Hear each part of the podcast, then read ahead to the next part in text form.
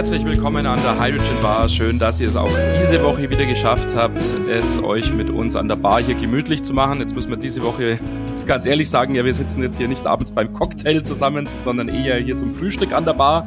Hallo Johannes und hallo an unseren Gast. Servus zusammen. Hallo Martin und ein herzliches Willkommen hier an der Kaffeebar an Jan Ossenbrink. Hallo Jan. Schön, dass du so früh zu uns gefunden hast.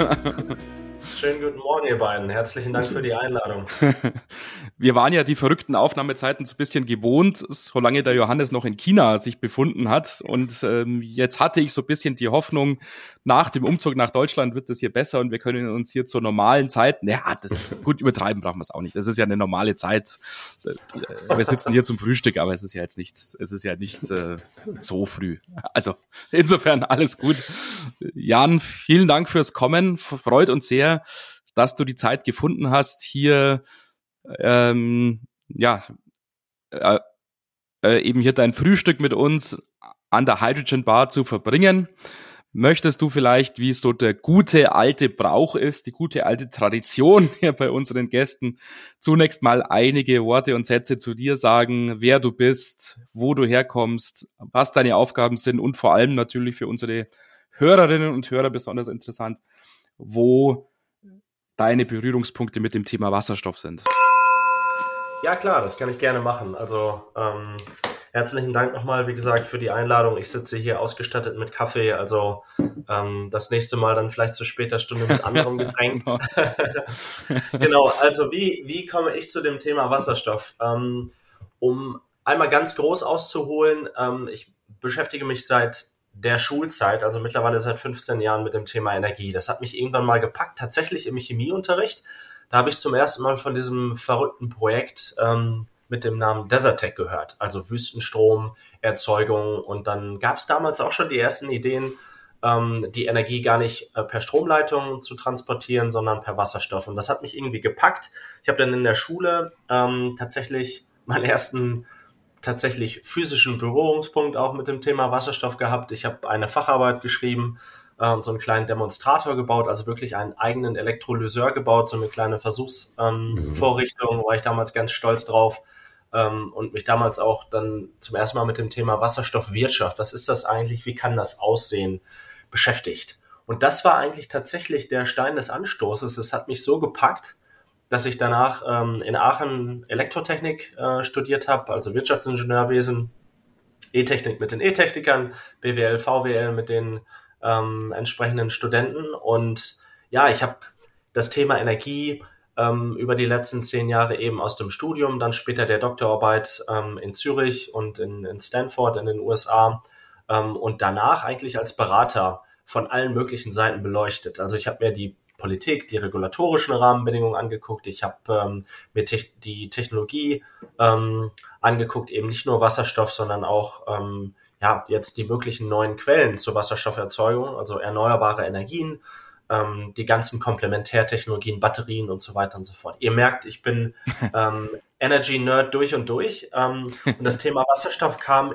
in diesen Jahren mehrfach vor. Wie gesagt, angefangen in der Schule, dann ähm, 2010 tatsächlich ähm, ein erstes Beratungsprojekt. Damals war ich im Praktikum bei Price Waterhouse Coopers. Die machen sehr, sehr viel im regulierten Bereich, im Energiemarkt ähm, und hatten damals ähm, Gasspeicherbetreiber beraten und die haben sich das Thema Wasserstoff auch schon angeguckt. 2010 muss man sich mal vorstellen. Dann mhm. 2013 bei General Electric. Ähm, dann äh, in der Beratung bei McKinsey 2019, 2020 und ja, jetzt bei euch sozusagen. vor, kurzem, vor kurzem mit einer Studie, äh, über die wir heute bestimmt noch genau. Du sagst es schon, ihr habt eine Studie gemacht, beziehungsweise du, du hast einige ähm, ja, auch Artikel veröffentlicht ähm, im, auf LinkedIn und die, die haben sich dann verbreitet und haben dann auch unser Interesse geweckt. Da ging es nämlich genau um diesen, diesen Punkt der Wasserstoffproduktion und ähm, ja, das Gedankenexperiment im Prinzip kann man nicht einfach jetzt, wenn die, die Atomkraftwerke abgeschaltet werden, die einfach nutzen, um Wasserstoff zu produzieren und dann wirklich ja im großen Maßstab plötzlich von heute auf morgen im Prinzip äh, in Deutschland zum Wasserstoffwirtschaftsland zu werden. Ähm, das ist, glaube ich, schon ein, eine ja, provokante Idee in der aktuellen Zeit. Ich weiß nicht, wie, inwiefern das, oder wir kommen vielleicht später noch drauf, wie, wie die angenommen wurde. Aber es, es ist natürlich super faszinierend zu sagen, lass uns doch einfach Wasserstoff im großen Maßstab herstellen. Wie bist du, wie, seid ihr da drauf gekommen? Und ähm, magst du uns da mal ein bisschen durchführen durch die Gedankengänge? Ja, klar. Ähm, also, vielleicht, wie kam es zu, zu diesen Gedanken, ähm, generell zu der Idee, jetzt mal reinzuschauen, ob sich die, ich sag mal, Technologiekombination zwischen äh, der Kernenergie und Wasserstofferzeugung, ob sich das lohnt, das hatte ich damals schon bei, ähm, bei meinem ehemaligen Arbeitgeber, bei McKinsey. Weil für mich war das einfach so naheliegend, dass man da, dass man da zumindest mal reinschaut. Ich habe damals versucht, auch, auch Studien, so nennt man das im Beratersprech, äh, zu finden. Aber ich habe wenig gesehen innerhalb der Firma, was, ähm, was auch an Wissen sozusagen in dem Bereich vorhanden war. Ähm, das hat sich mittlerweile bestimmt verändert, ähm, seitdem ich, seitdem ich äh, nicht mehr bei der Firma bin. Aber ich habe damals schon gedacht, okay, das müsste man, müsste man sich doch anschauen. Mhm. So, und jetzt ging mir das nicht so richtig aus dem Kopf. Ich habe Ende letzten Jahres ein paar Mal darüber nachgedacht, Anfang diesen Jahres, aber wir, ihr wisst es ja, wenn man irgendwie hauptberuflich die eine Sache macht, was anderes macht, Hobbys ja. hat, genau. ja, dann fehlt halt immer die Zeit. Ja. Und spätestens seit ähm, dem russischen Angriff auf die Ukraine war mir sofort klar, sofort klar, ähm, wie vielen anderen Energieexperten natürlich auch, dass das jetzt Implikationen hat für den Energiemarkt und dass wir ähm, uns in Deutschland und Europa mhm. bald Fragen stellen rund um Gas. Und dann habe ich gesagt, okay, klar, du hast keine Zeit, aber das darf keine Ausrede sein. Ähm, und ich hatte meinen damaligen Praktikanten äh, Laurenz auch schon so ein bisschen angefixt auf diese Thematiken. Und wir haben uns dann einfach hingesetzt und einfach mal gemacht. Ja, mhm. was haben wir gemacht? Wir haben gesagt, okay, was ist, wenn wir die verbleibenden ähm, drei Atomkraftwerke in Deutschland mit einer Kapazität von vier Gigawatt ungefähr in Summe, mhm. wenn wir die weiterlaufen lassen und wenn wir dahinter, jetzt ganz einfach gesprochen, ein paar Elektrolyseure stellen und damit Wasserstoff produzieren. Mhm. Was kommt da raus auf der Gestehungskostenebene? Also wie teuer wird das? Mhm. Und ähm, das war sozusagen der erste Schritt. Und der zweite Schritt war, ähm, angenommen, das ist irgendwo im bezahlbaren Rahmen, wie könnte man dann jetzt so ein Konzept umsetzen? Was hat das für Vorteile? Was hat das für Nachteile? Mhm. Ähm, wer muss das jetzt eigentlich, ähm, ich mal, zuerst mal entscheiden und dann, wer muss es letztlich implementieren? Und in diesen beiden Schritten sind wir vorgegangen. Erst haben wir es ausgerechnet, dann haben wir gemerkt, oh, das ist interessant. Dann mhm. haben wir den Artikel daraus geschrieben und uns in dem Zusammenhang mit den anderen Fragen beschäftigt. Das war im Prinzip das Vorgehen. Mhm. Super interessante Sache und natürlich wirklich, wie du sagst, im Endeffekt eine naheliegende Idee. Wenn wir die Atomkraftwerke abschalten wollen, und so ist ja der Plan, ja, warum nicht nutzen. wirklich äh, sehr naheliegende Idee. Ich denke, das muss man wirklich sagen. Wie sind denn die Ergebnisse eurer Untersuchung? Ähm, wenn man so landläufig das Thema verfolgt, jetzt in den Medien oder auch als Laie und viele äh, unserer Hörerinnen und Hörer sind natürlich Laien, auch die sich jetzt nicht jeden Tag mit dem Thema äh, Energieversorgung und so weiter beschäftigen. Wie sind denn eure Ergebnisse? Ich könnte mir denken, Strom, wie er in Atomkraftwerken erzeugt wird, oder elektrische Energie, wie sie in Atomkraftwerken erzeugt wird, ist ja per se eher nicht der Flaschenhals in der aktuellen Diskussion, sondern der Flaschenhals ist ja, wie wir es tagtäglich erleben und auch im Geldbeutel jetzt mehr und mehr sehen, ja, die Gasseite. Ist das richtig so? Das ist genau richtig. Ähm ja, also vereinfacht gesagt stimmt das. Jetzt kann man bei Strom nochmal eine Unterscheidung treffen und sagen, okay, das eine ist die, ich sag mal, absolute Menge an Strom. Also haben wir genug Energie aus verschiedenen Quellen und haben wir die Kapazitäten, um diese bereitzustellen? Und da ist die Antwort ja.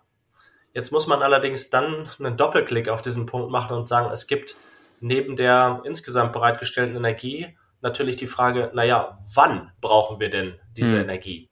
Und jetzt haben wir gerade bei den erneuerbaren Energien ähm, und hier insbesondere bei Sonne, bei Solarenergie, also bei der Photovoltaik, also der direkten Stromerzeugung aus, aus Sonnenlicht, haben wir die Thematik, dass wir halt in Deutschland, ähm, wie in vielen anderen Ländern der Welt, einen Winter haben. Das heißt, dort wird einfach jedes Jahr weniger produziert. So, das heißt, wenn wir im Winter ähm, Bedarf haben, dann muss das irgendwo anders herkommen. Und genau da ähm, stellen sich dann Fragen rund um Kapazitäten.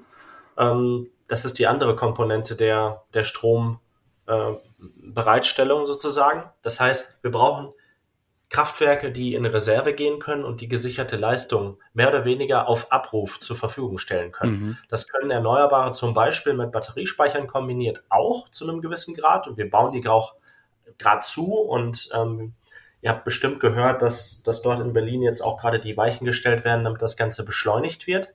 Aber das geht halt noch nicht so schnell und deswegen hat der Bund auch gesagt, ähm, beziehungsweise die Bundesregierung, und jetzt wahrscheinlich das Parlament, dass man alte Kraftwerke, Kohle, Öl, ähm, Braunkohle wieder in die Reserve nimmt. Also die sozusagen hochfährt, um ähm, ja, unsere, unsere Mangelsituation hier auszugleichen. Aber die Kraftwerke bestehen, die müssen wir nicht neu bauen, die sind da, deswegen ist das Stromproblem gar nicht so ein massives. Ähm, das heißt, man kann Erdgas aus der Stromerzeugung rausnehmen ähm, ohne dass jetzt das ganze Netz zusammenbricht. Mhm. Das Problem bei Erdgas und bei der Erdgasversorgung und unserer Abhängigkeit von ähm, Erdgas unter anderem aus Russland ist, dass die Industrie und die Endverbraucher, Stichwort Heizen, ähm, sehr, sehr stark angewiesen sind auf Erdgas. Mhm. Und diesen Teil ähm, oder diese Verwendung von Erdgas, die kann man nicht von heute auf morgen umstellen.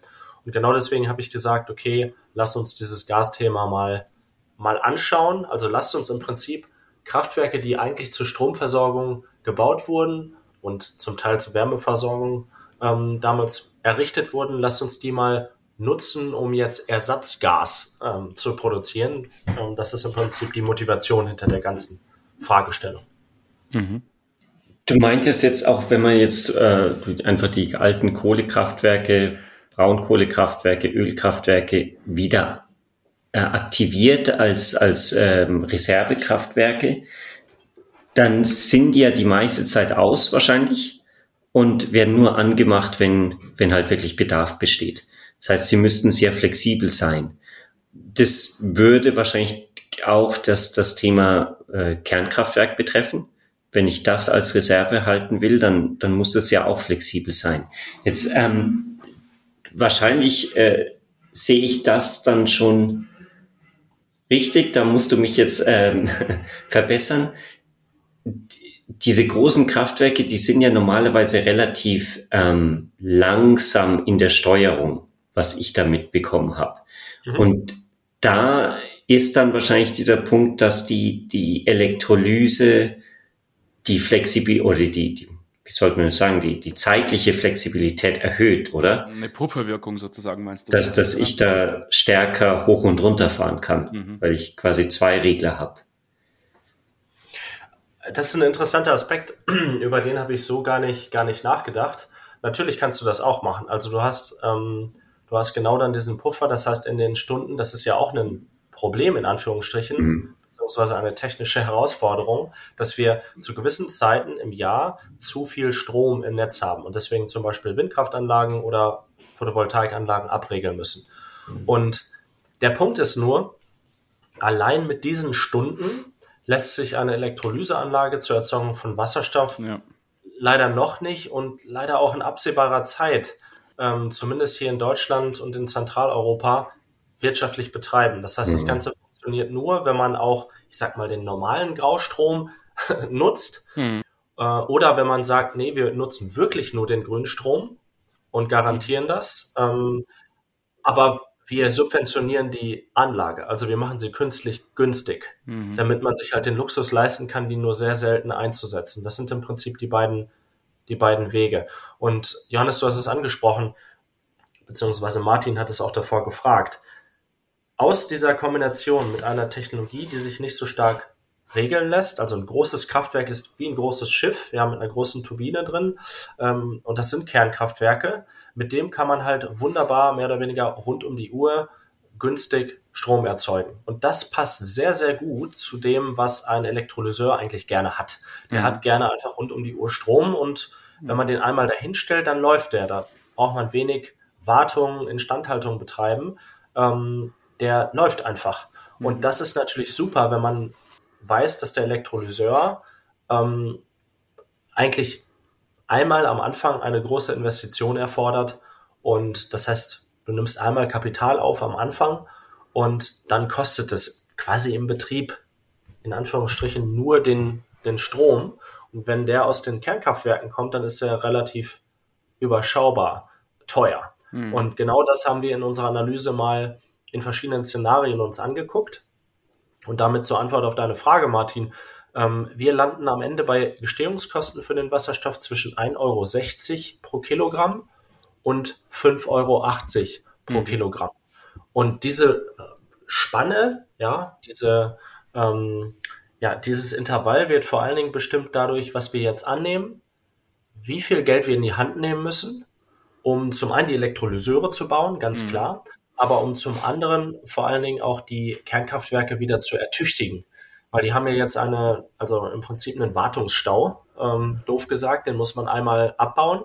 Ja. Den muss man aber nicht am 1. Januar 2023 direkt abbauen, das sagt auch der TÜV, sondern das kann man erstmal strecken und über Zeit machen. Mhm. Und ähm, ja, wenn man das dann annimmt und dort verschiedene Kosten zugrunde legt, dann landet man in dieser, in dieser Reichweite. Ja. Wie habt ihr denn in eurer Studie die Nachfrageseite bewertet? Weil das könnte ja ein Argument sein, was sozusagen zur Entkräftigung herangezogen wird, dass man sagt, ja, das ist ja alles schön und gut, wenn da große Mengen an Wasserstoff äh, erzeugt werden, aber zumindest kurzfristig können wir die großen Mengen an Wasserstoff ja gar nicht brauchen. Wir bräuchten doch viel dringender eigentlich äh, Gas, ja. Ähm, speziell halt Erdgas logischerweise, aber das äh, können wir auf diesem Wege natürlich nicht erzeugen. Und ja, Mai, wenn wir jetzt kein Erdgas bekommen, zumindest sollten wir dann ja Strom erzeugen und Strom zur Verfügung haben. Und Wasserstoff, das ist doch eigentlich das wenigste, was wir kurzfristig brauchen. Wie reagiert ihr auf so ein Argument? Mit der Antwort, es kommt darauf an. so. Und zwar gibt es heute schon Wasserstoffnachfrage. Und zwar in erheblichem Maße aus der Industrie. Die Industrie braucht Wasserstoff ähm, und produziert ihn gerade tatsächlich aus Erdgas ähm, durch einen Prozess, der heißt Dampfreformierung. Das macht die ganze, ganze Welt so. Es gibt noch ein, zwei andere Quellen, wo man das hernehmen kann. Man kann es auch aus Kohle machen, aus äh, Steinkohle, aber äh, der Gros kommt aus Erdgas, weil ähm, am Ende, ja, Erdgas ist von den Mo Molekülen her, wenn man wieder an Chemieunterricht denkt, dass, da ist richtig viel Wasserstoff drin.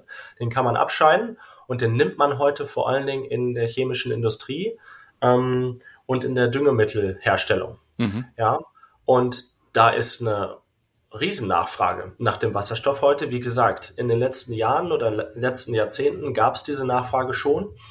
Die wurde mit Erdgas bedient. Und wie man sich vorstellen kann, durch die Mangellage und Mangelsituation, die Knappheit an Erdgas und durch die dadurch steigenden Preise hat sich jetzt die Rechnung für die Düngemittelherstellung zum Beispiel, also Ammonium, komplett auf den Kopf gestellt.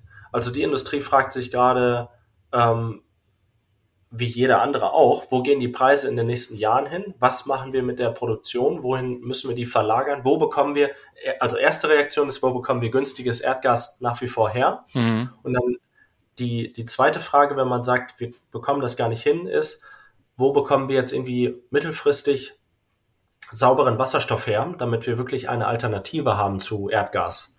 Ja, und diese Diskussionen, die laufen gerade schon. Das heißt, da werden ähm, werden Projekte gerade entwickelt, ähm, zum Beispiel ähm, in der Wüste, ähm, in, im Mittleren Osten, ähm, wo man genau diese Anlagen bauen möchte. Mhm. Weil auch die Düngemittelindustrie gesehen hat, uiuiui, wir sind ja ganz schön abhängig von diesen fossilen Energien. Die waren wunderbar ähm, über die letzten Jahrzehnte. Warum? Weil sie waren günstig und sie waren auch deswegen günstig, weil man die Emissionen gar nicht mit einberechnet hat. Also die Wasserstoffherstellung aus Erdgas ist extrem, extrem äh, CO2 ähm, äh, sozusagen emittierend. Ja. Und ähm, das hat man nicht so richtig einberechnet. So, das heißt, Antwort auf deine Frage ist, diese Nachfrage gibt es schon.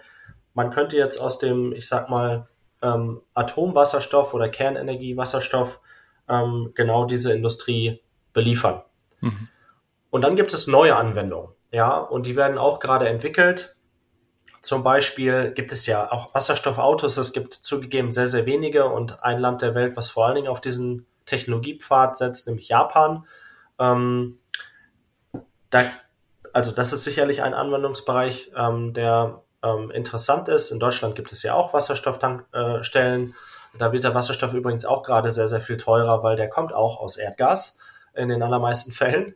Ähm, und die könnte man beliefern. Ähm, vor allen Dingen sehe ich das Thema als interessant und relevant für ähm, den, den Güterverkehr, also für, vor allen Dingen für, ähm, für Lkw und ähm, Heavy-Duty-Equipment, also so große Maschinen, die autark laufen müssen über ähm, große Zeiträume und die nicht mit Strom, also einem direkten Stromanschluss oder einer großen Batterie betrieben werden können.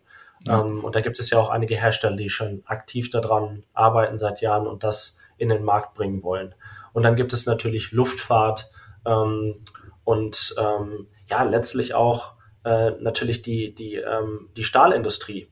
Ja, ähm, dort wird auch schon seit Jahren nicht nur diskutiert, sondern auch rumprobiert, ähm, wie man jetzt auf ein, eine neue Art von Stahl, äh, Stahlherstellungsprozess umstellen kann, der wasserstoffbasiert ist.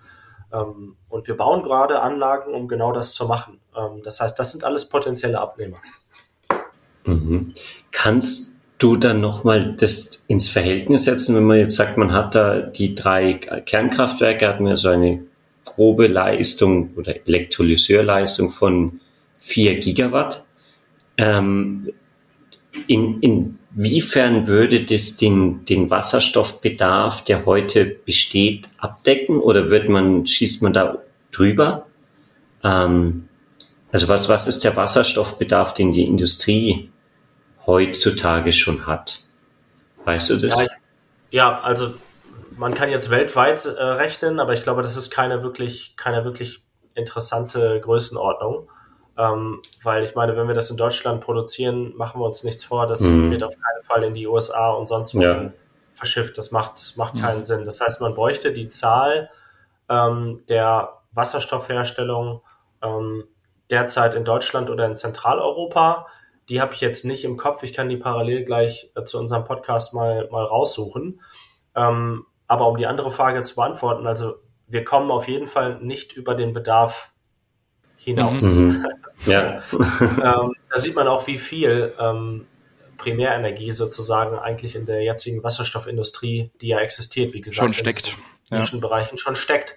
So, aber wir reden bei den vier ähm, Anlagen, äh, sorry, bei den drei Anlagen, bei den vier Gigawatt, wenn man die komplett ausbaut, ähm, bei 700.000 Tonnen ähm, pro Jahr, ähm, die man erzeugen kann aus mhm. diesen Anlagen. Also 700.000 Tonnen das ist der Wert, ähm, äh, um den es hier geht. Jetzt ist die Frage, also wir reden bei der, wie gesagt, bei der jetzigen Wasserstoffindustrie definitiv über Megatonnen, also Millionen Tonnen.